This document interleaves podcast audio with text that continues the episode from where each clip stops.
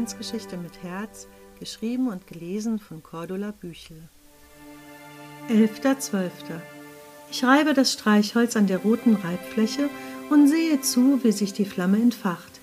Dann führe ich es langsam zu der dicken Kerze, die auf dem Tisch steht, und zünde sie an. Der warme Kerzenschein erhält den Tisch. Frau Liebe fröstelt heute etwas. Da habe ich eine Idee.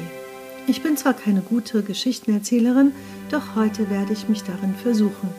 Ich gieße den heißen Tee ein und stelle die Tasse vor sie hin.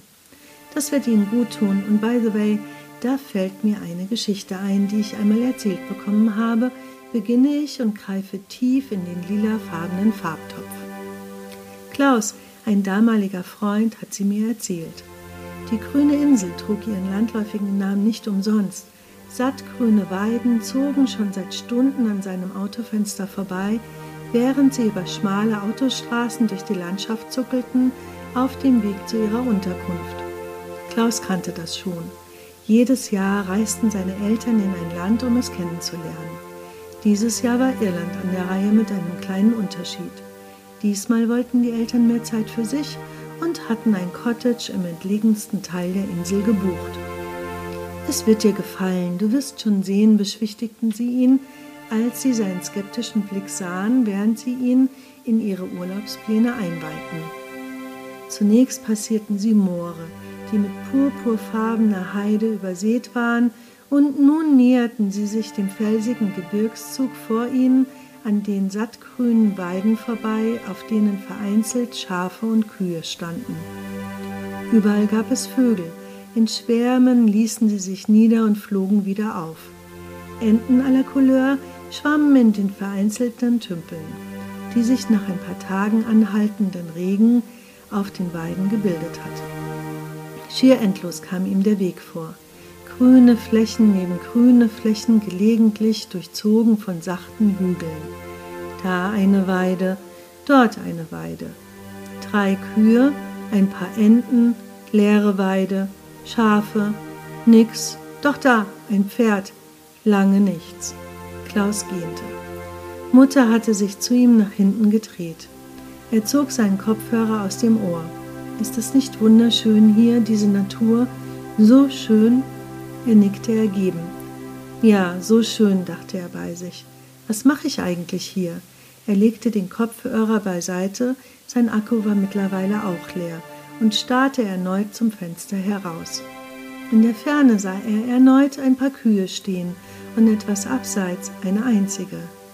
Das war mal eine Abwechslung. Als sie näher kamen und an ihr vorbeifuhren, blinzelte er. Hatte er es richtig gesehen? Die eine Kuh hatte doch Flügel gehabt. Er wartete auf die Reaktion seiner Mutter, die jedes neue Tier mit einem kleinen Jubel begrüßte. Sie war eben beschäftigt, seinem Vater durchs Haar zu streichen und sah ihn liebevoll an.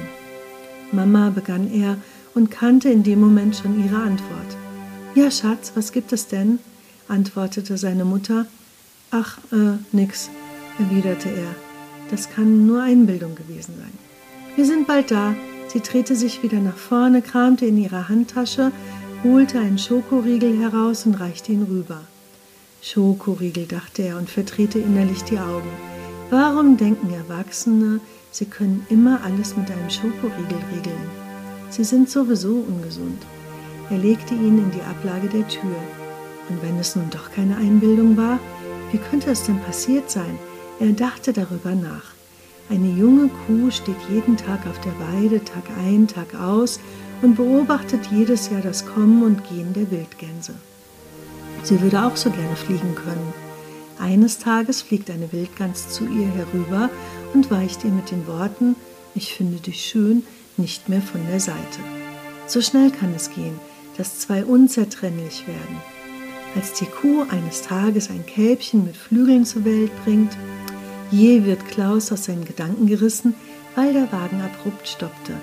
Wir sind da, rief seine Mutter und öffnete ihm die Autotür. Klaus streifte die Gedanken beiseite. Ich endete hier und sehe, dass sich Frau Liebes Miene aufgehellt hat und sie bei dem Gedanken, dass sich eine Kuh in eine Wildgans verliebt, schmunzelte. Ach, Kindchen, was für eine fantastische Geschichte. Fantasie ist ein wichtiges Gewürz in unserem Leben Und wenn ich so recht darüber nachdenke, finden sich häufiger Kühe und Wildgänse zusammen, als wir uns vorstellen können. Manchmal muss ich an Tiere denken, wenn ich Menschen begegne. Ja, stimmt, lache ich. Ich auch. Ich habe eine alte Freundin, die sieht aus wie ein Pferd. Und ich kenne jemanden, der benimmt sich wie ein Schwein. Beide stimmen wir in ein herzhaftes Lachen ein.